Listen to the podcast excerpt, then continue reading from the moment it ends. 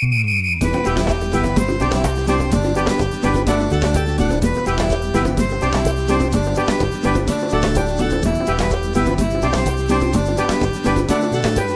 宙的听众朋友们，大家好，欢迎来到财飞的理财后花园，和大家一起说理财、聊生活。我是韩老师。大家好，我是丽丽。大家好，我是周周。这是我们的第一期节目啊，有很多的想法，当然有点小紧张哈。呃，不管是对于财飞，还是对于我们每一个人，呃，都是一次全新的尝试。就拿我自己来说吧，我是金融理财师、大学老师、理财导师，现在呢又多了一个标签，那就是主播了。那我也和韩老师是一样的，直到您跟我说来小宇宙做播客，哎呀，我都激动了半天。不管是形式啊，或者是氛围，对我来说呢，这个变化呢都是挺大的。我自己也在想啊，需要提前做哪些准备？可以在这里分享一些什么呢？能不能给大家的投资带来一些有价值的内容？对，非常对，对吧？包括我们的财飞学员也是的啊，听到我们要到这里来分享呀，觉得既惊又喜。那惊的呢是这种风格变化太大了吧？喜的是，哎，这种播客的方式很轻松，大家非常喜欢这种方式。嗯，那看来有一些老朋友已经在小宇宙上收听过一些节目了啊，我们也即将在小宇宙上认识更多的新朋友。在这个平台，它主打的就是一个有趣，和两位老师上课时候的感受还是很不一样的哦。所以说呢，大家除了惊喜，肯定也会有点不理解，不理解为什么我们会选择开辟一个新的阵地，从零开始呢？其实这一点我也是挺好奇的。嗯，像我就有想过像丽丽老师刚刚这个疑问了。嗯，就我来说，我是台飞的老朋友，我自己呢也是一个九五后理财小白，而且一直都有听小宇宙。说实话，这里的氛围啊，和其他的平台或者是我们上课的节奏有挺大的区别。所以我也想来问问两位老师，我们做这个决定是突发奇想呢，还是有更深刻的考虑？嗯，做这个决定呢，其实是有点巧合哈，但又有一直以来的这个关注和思考。呃，前两天吧，这个大盘跌到两千九左右的时候，我看到朋友圈有这样一条信息，啊，发的是这个今天的这一波下跌呀，啊，看涨的人不说话了，看跌的人呢也不说话了。反而是这个汪峰跟章子怡的离婚啊，这个这个声量上起来了，哎，所以当时看到这个信息的时候啊，我就突然一下就抓住我了。我当时就在思考一个问题，我觉得当下这个投资者的状态呀，是到了一个关键的时间点了。啊，我想着我们这么多的学员，他们的心态能否绷得住，是吧？不要在这个关键时刻去做一些错的决定。啊，我在努力的想着去怎么样陪伴好大家。啊，我有感觉到呢，这个持续下跌的一两年呢，你看我这个也是在不断的每周三在直播啊，跟大家喊话分享，对吧？也在我们的课程当中陪伴当中不断的跟同学们说，可能那一种方式呢，在现在这样的一个状态下，好像大家都听不进去了，或者说这个这个达不到我们想要的这种这种预期效果，我怕出大家出现一些问题，所以我在想，怎么样去更好的陪伴大家，有没有一些新的渠道？很的好的方式，啊，一种轻松的改变之前的这种方式，能够更好的去给大家带来帮助呢。所以我就想到了小宇宙啊，我一看，哎，小宇宙这种这种方式还是挺不错的。你看，就像我们今天这样，那我不再是今天都是我在这里讲课，对吧？啊，然后一二三是什么样的啊？这个很感觉到这个听起来可能。一板一眼的，但是有时候可能也会很乏味，是吧？那我们现在呢，就像我们老朋友在聊天一样，是吧？一起散步聊聊天啊，或者坐在这里啊，这个喝喝茶、谈谈话啊，同时也像我们一起这个到后花园去赏赏花啊，一种轻松的状态去交流啊。相信在这个氛围当中呢，可能我们会有一些启发啊，一种好的方式能够帮助到大家。啊，看来韩老师很早之前就关注到了小宇宙。那么，丽丽老师日常我知道的更多的是在一线陪伴我们学员的理财学习。那我也想来问一问老师，嗯，您会在小宇宙上以哪些点来发声呢？刚刚听了韩老师对这几个方面的分析呢，我也是有一些感触的。就是我现在带领我们同学学习的这个过程当中呢，能够感受到来自于学员对当下行情的这种焦虑，是非常没有安全感的。那比如说，在一些实际操作的过程当中，一遇到下跌啊，就不知道怎么办，会反复的过来咨询，确认当前的市场是否是正常的。其实这些想法呢，都是能理解的，这样的焦虑呢，也是很普遍存在的。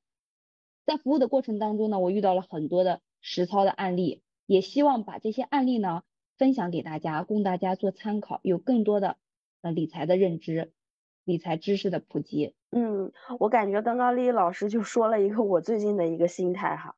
那我们一直都在聊把理财讲得更有趣，变得更有趣这件事儿，希望能够通过这样一个新的平台，大家喜欢的方式去分享我们的理财知识和生活。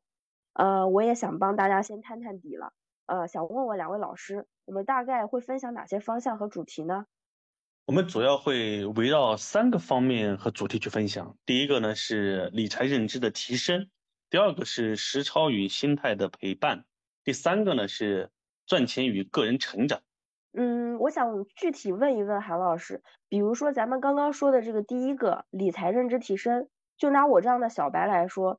呃，一方面我不知道现在我的认知是在一个什么水平哈，啊，也不知道这个认知对不对。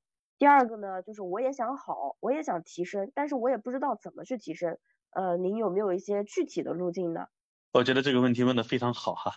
我觉得认知的提升呢，我们可以从四个层面来去看。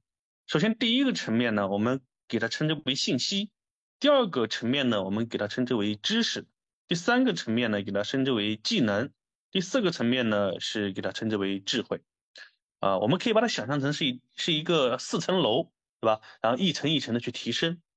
那我们看看我们当下的认知是在什么样的阶段，对吧？然后到了下一个层次，我们目标是哪一个层啊？哪一个目标？然后到下一个层次又有什么样的一种这个不一样啊？我们来看一看这个第一层，比如说我们在信息这个阶段，那可能我们现在都活在一个信息大爆炸的时代。我们会接收到很多很多的信息，各种各样的信息，对吧？那在这一层呢，就是我们怎么样去辨别，呃，和利用好这些信息，吸收这些信息。我觉得这第一层啊，首先你要对信息有一种分分辨的能力，对吧？那我觉得这个第一层怎么样去提升呢？对吧？我们现在的水平，可能很多人在这个第一层啊，对，被大量的信息去围绕啊，他可能呢，要么迷失在信息当中啊，比如说很多人。呃，这个刷短视频呀，啊，看到不同的观点呀，然后被这个网络带着走啊，啊，没有不能很好的利用这些信息，反而被信息所淹没呀，所裹挟呀，那可能这就是第一层当下的一个现状。那我们怎么样去提升自己？就是努力的到第二层。到第二层是什么？是知识，就是你能不能把这么多的信息通过你的分辨、筛选、吸收之后，转化为对你有用的知识。那其实这就是认知的一个提升了，对吧？那我们当了，当我们能达到这一层的时候会怎么样呢？那我们就不会被外界的这些大量的信息所裹挟，也不会被他们所占用啊，占用我们的这个精力和时间。反而呢，我们会形成一些对自己有帮助的这些知识，帮我们更好的去分辨信息，看清世界，啊，能够看懂当下所处在的这样的一个啊环境。我觉得这是需要认知提升到第二个层次，我们能够达到的。当你达到这个层次之后呢，你可能就活得更加清醒了，那如果说这个阶段呢，我们再往上去提升的话，那我就来到第三层楼，就技能了。那这个技能是什么？我觉得我们熟悉所有的知识，光知道还不行，知道是不一定就是你对这个知识真的懂了，而是做到才说明你对这些知识懂。所以我觉得到第三层就是一种技能，你需要把你。懂得的这些知识运用到实践当中，带来真正的帮助啊！但这个层次其实就学以致用了，就学以致用啊！我觉得这个认知又更高了。那最高一层就是智慧。当我们懂得了分辨信息、吸收信息、转化为知识以后，我们又能把知识很好的运用于实践啊，形成我们的技能来给我们带来帮助。然后我们再到第四层智慧了。那这个时候不是具体做事情。而是你回过头来看一看，那我为什么要做些事情？这些事情的意义在哪？啊，就比如说我们经常这个听到的灵魂三问，是吧？我是谁？我从哪里来？我要到哪里去？啊，就像我们理财一样，那我为什么要理财？啊，我是为了赚钱。我为什么要赚钱？啊，因为赚钱可以呃满足我的生活的需求。啊，那我为什么是钱能够满足我的需求？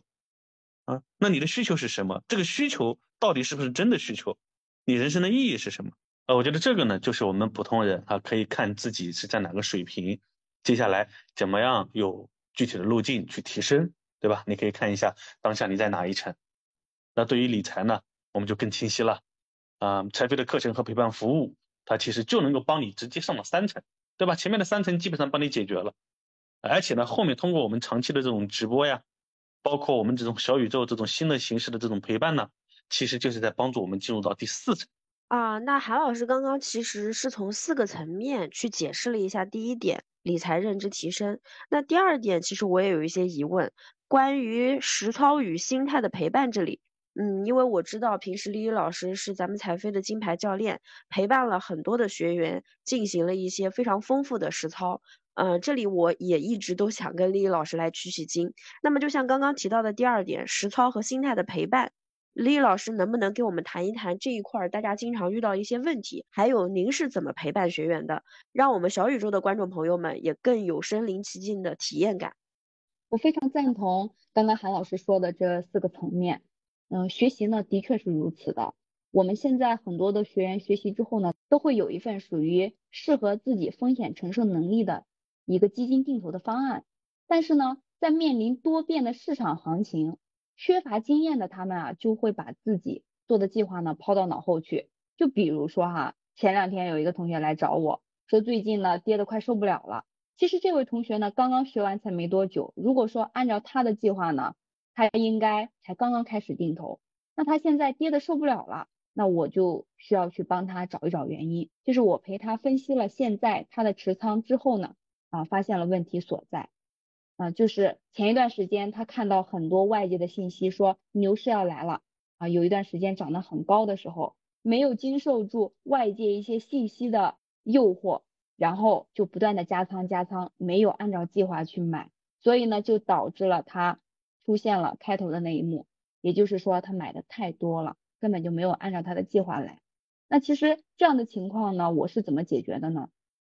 首先呢，我们要重新的去复盘一下，我们在当时买入的时候，那个时候心态是什么样子的？现在呢又是什么样子的？接下来针对于我们现在持仓需要去做的有哪些？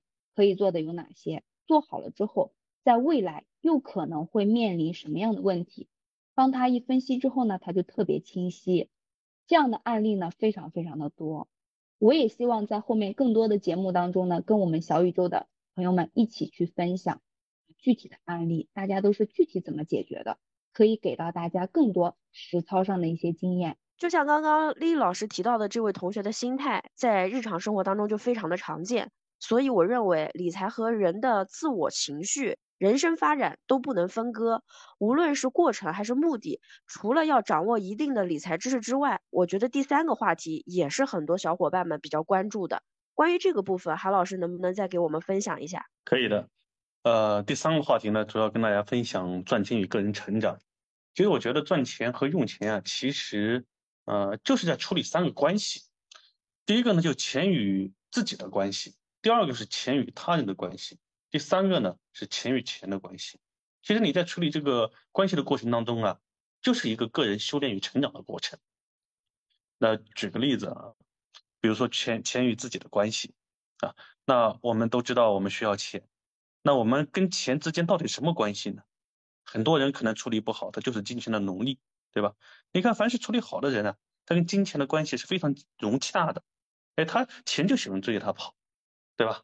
那这是我们日常生活当中都能够遇到的啊，呃，小到生活当中的柴米油盐，大到我们需要用钱来解决人生大事，对吧？怎么样去处理？那第二个就是钱与他人的关系，那我们都是社会型的这种动物，对吧？人也是社会性的动物嘛，那我们都会跟身边的人有交集交往，那怎么处理你的钱跟身边这些人的关系呢？啊，然后小到什么？小到你身边的人来给你借钱，亲戚朋友需要你帮忙，对吧？那大到什么呢？啊，大到你怎么样去呃，把你的钱去更好的帮助身边的人，啊，还有钱与钱的关系，那这就是我们理财了，对吧？你看我们理财其实处理的就是钱与钱的关系，但我觉得理财它并不单单是钱与钱的关系，那我们可以讲投资是钱与钱的关系，让钱生钱嘛，所以你需要技能、方法、策略。来实现钱生钱，是吧？那如果换放到理财的这个概念呢？那可能前面两个其实也是理财的范畴。打个比方啊，你为什么要去赚钱？其实对于普通人来讲哈，其实我们赚钱的目的其实并不是为了赚更多钱，而是为我们一生接下来要经历的事去做准备。比如说，我有的要结婚，啊，我小孩要上学，我要养老，对吧？或者我有人生的梦想，那是不是需要钱来给你解决呀？所以钱是为事啊去准备的，而不是钱生钱我们就去赚钱的，对吧？啊，其实与他人关系也是的，对吧？怎么处理好跟身边人这样的一个关系，尤其是牵扯到钱。好，我觉得这个过程呢，其实就充满了个人的成长，啊，也是一个修炼的过程。其实包括前面两点啊，总共加起来三点，这三个主题呢，其实就是在解决一个问题，就是如何能够更系统的帮助大家解决理财过程当中遇到的挑战。我前面讲了啊，这个并不是单单的投资，它可能是理财，理财的范围要比投资更大了，对吧？不要单独觉得理财就是赚钱。啊，我们刚刚讲的钱与钱的关系，钱与他人的关系，钱与自己的关系，其实这都是理财的范畴，对不对？所以呢，我们这几个问题都是在解决这样的一个一个过程当中遇到的挑战，而且呢是能够呃落地解决实际问题的。所以这是我目前考虑的在播客里面要分享的。呃，后续呢，呃也希望听众朋友们多多提问啊，争取讲的都是对大家有实实在在帮助的内容。嗯，除了韩老师刚刚说的这三点，想问问丽丽老师还有没有什么想要补充的吗？我非常赞同韩老师刚刚说的这几点。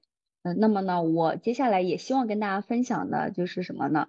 啊，跟理财相关的一些新闻的热点的解读。比如说啊，汪峰和章子怡离婚了，怎么就跟股市扯上关系了呢？那还有第二方面呢，就是政策信息的分享。嗯，国家出的一系列的政策消息啊，其实对于普通的投资者来说呢，是很难理解的。他们根本就不知道这些对他们有什么样的影响。有的人呢可能会就冲着这个消息，他就大量的去买入，结果发现这个信息呢啊今对今天的市场没有任何的影响。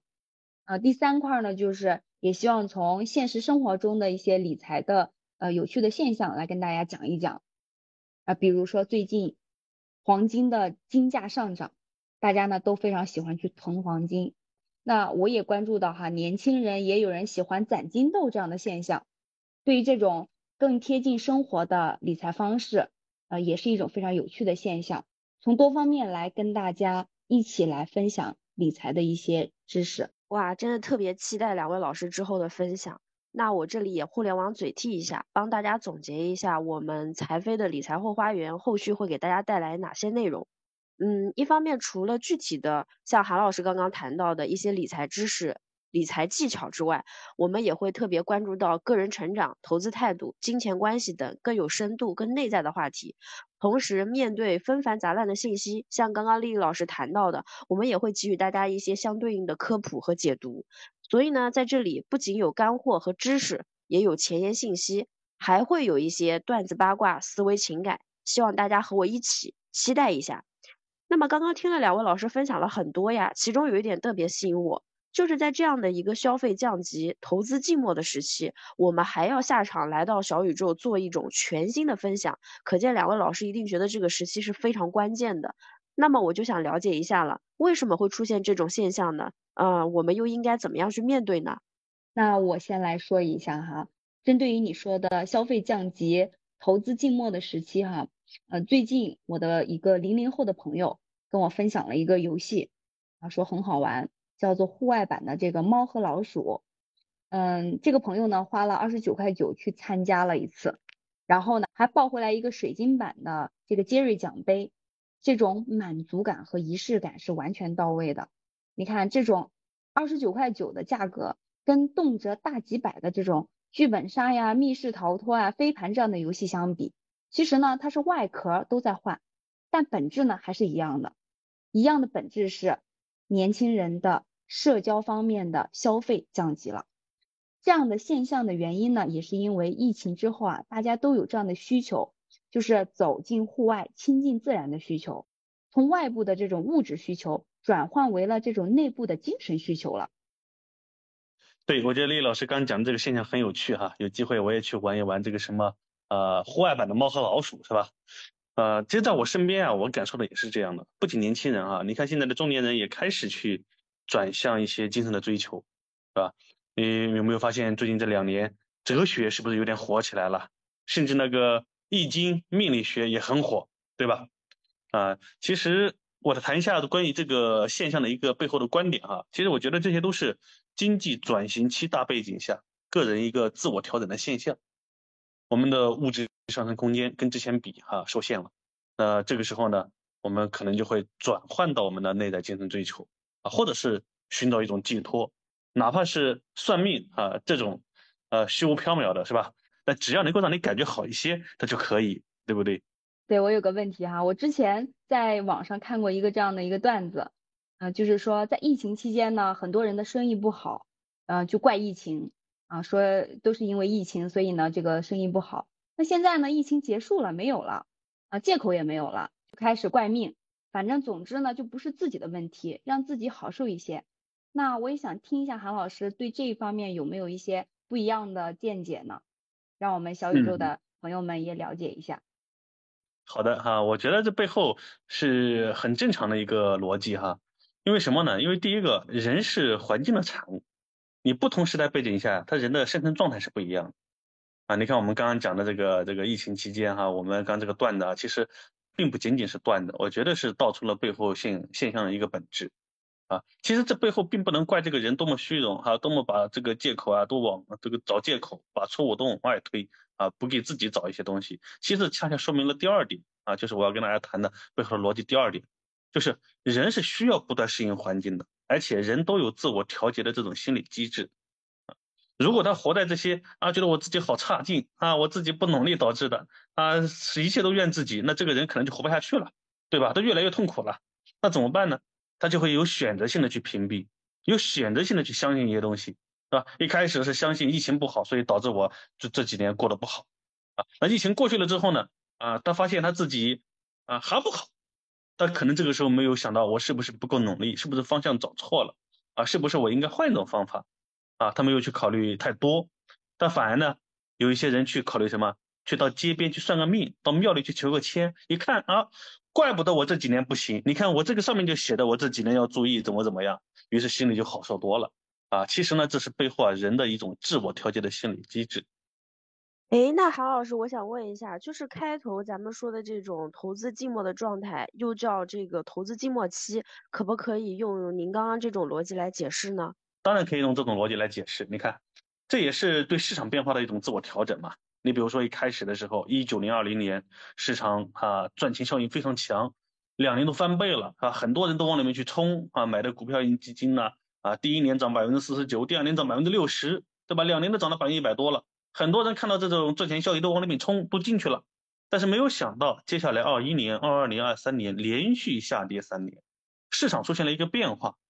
那原本对市场抱着美好期望的这一批人呢，他产生了一种抗拒，他不愿意接受这种变化，他总认为接下来市场还要会涨，不可能一直跌，对吧？但在这个过程当中呢，没有想到时间越来越长，一回半年过去了，一回一年过去了，一回两年过去了。那于是有一部分人呢，开始慢慢接受了，啊，那接受的过程其实就是自我调整的过程。那到现在已经将近三年了，对吧？那这个时候呢，又跌得更惨了，对吧？那这个时候大家呢开始沉默了，为什么呢？因为已经在慢慢适应这个市场了，已经觉得这个市场就该这样了，啊，所以呢，也是处在这样的一个适应的一个阶段。对吧？也是一个个人的这种呃自我调节的这样的一种心理机制。那除了这种现象的原因，我觉得更多的听众朋友应该跟我一样，就是更想关注到我们现在应该怎么做，如何面对。就关于这个，能不能给咱们一些建议？呃，当然没问题哈。我觉得我们做播客呀，也就是通过一种全新的方式啊，能够在关键时刻陪伴大家，把这个声音呀传给大家，让大家能够度过这样的一个最艰难的时刻。啊，给大家一个方法啊，如何面对？我觉得要做到顺其自然和向内求。为什么这样说？因为外界的世界啊，它是不断变化的，这是规律，这是必然存在的，对吧？那我们无法把握，也无法去改变。那我们所需要做的就是什么？只能够去啊，确定自己可以把握的内在。所以呢，我们向内求，这些东西是我们可以把握的。啊，怎么去做呢？其实我觉得，作为中国人，我们有这方面的优势啊。我们老祖宗给我们留下了很多的智慧。你看，道家的思想、儒家的思想，就是一种巨大的精神财富，来帮助我们去面对啊这样市场的一个变化。你看，道它帮助我们理解这个世界的规律啊，人与自然的关系，能够清楚自己在这个世界当中，在这个宇宙当中，他处在一个什么样的角色？那儒家呢，它其实就在帮助我们去关照自己的内心，对吧？告诉我们如何安放好我们这颗心。呃，你看西方它就没有这么深厚的这些文化哈，一旦经济下滑啊，那个暴力啊、吸毒啊、动乱呢啊，就大幅上升。嗯，那我有一个问题，不知道当问不当问，因为我觉得您刚刚说的这个顺其自然，是不是就在倡导让我们躺平、佛系，甚至是觉得现在这个时间段啊，比较适合大家去摆烂？啊，这个问题问的非常好哈。那首先呢，我知道现在很多年轻人是低欲望的一个状态，对吧？首先给这批年轻人点赞，我觉得这是一个很好的选择啊。但是。我们说的这个低欲望啊，或者说躺平，那可不是说一直躺平，是吧？我们偶尔可以躺平，啊，那这是一个休整的过程，啊，一个寻找自己这个更适合呃自己追求的这样的一种生活。但是同时呢，我们也要积极入世。我们刚刚讲的道家，它是一种出世的思想，对吧？那儒家呢，其实是一种积极入世的思想，啊，那正确的，其实你理解中国的文化的核心，它是让你带着出世的心。去做入世的事，啊，如果你能够理解这一点的话，你就知道啊，并不是说让我们啊这个一直躺平，一直摆烂。所以我觉得偶尔躺平是可以的，但一直躺平呢，那可不行。啊，我们更重要的是什么？要注重安放好自己的内心。不管我们处在一个什么样的经济环境，不管我们面临什么样的挑战，我们只要把心安放好，你就会过得更加的从容和快乐。啊，不管我们是贫还是富，那你都可以选择是否快乐的生活。因为你可以把你的心去安放好，它跟你的贫富无关。即使你没有房子，但是心安处便是家；即使你没有很多的金钱供你去消遣，但是心安便是快乐。那如果说让我给出一些更具体的方法呢？我觉得就是关注自我，提升认知。那处理好前面我说的关于钱的三个关系，寻找自己最喜欢的生活方式，啊，不要关注外在的眼光，不要在乎别人怎么看。你做好自己该做的事情就行。其实理财投资呀也是如此，也是顺其自然向内求。你比如说最近市场跌了这么久了，对吧？我们所需要做的就是顺其自然，不要去劳心劳力的老是想着啊我要不要去加仓，要不要加杠杆，要不要卖，要不要割肉，不是这样。而是你要相信这个市场它是有自然的规律的，市场有周期的，有低点也有高点，对吧？那你接下来就顺着这个周期走就行了。所以当下我们应该什么？我们应该向内求。只要我们做好资产的配置，我们选择的是好基金，我们有自己的基金组合搭配，啊，我们有健康的现金流，不影响我的生存。那接下来你的心就安定了。你安定了之后呢？那你再看到外界这个自然，你就更好的能够顺其自然。那你自然而然就能够度过这样的一个艰难时期。那接下来就能等到接下来一个高点，对吧？因为有低估就有高点吗？等高点的时候，哎，你就是收获的时候。所以我觉得在理财上面也是如此。嗯，听完两位老师的分享，我真的心安了很多啊！我也相信很多朋友会明白为什么我们会选择在这一个时期来到小宇宙做这样的分享。因为我认为沉寂或或者是降级，并不代表倒退或者是停步，这是一个很好的汲取信息、思考内在的时刻。所以我们就是要做最懂市场、最懂心态、最懂你的那一个。好，恭喜财飞的理财后花园首播成功，欢迎大家关注我们。这里是一档分享投资理财与生活的播客节目，我们将围绕理财认知提升、实操与心态陪伴、赚钱与个人成长，和大家分享更多你关心的超有料的、很实用的话题。我们努力成为你理财路上的贴心伴侣和守护使者。一起努力加油，努力赚钱，快乐生活。我们下期见。好的，谢谢大家，我们下一期再见。谢谢大家，下期见。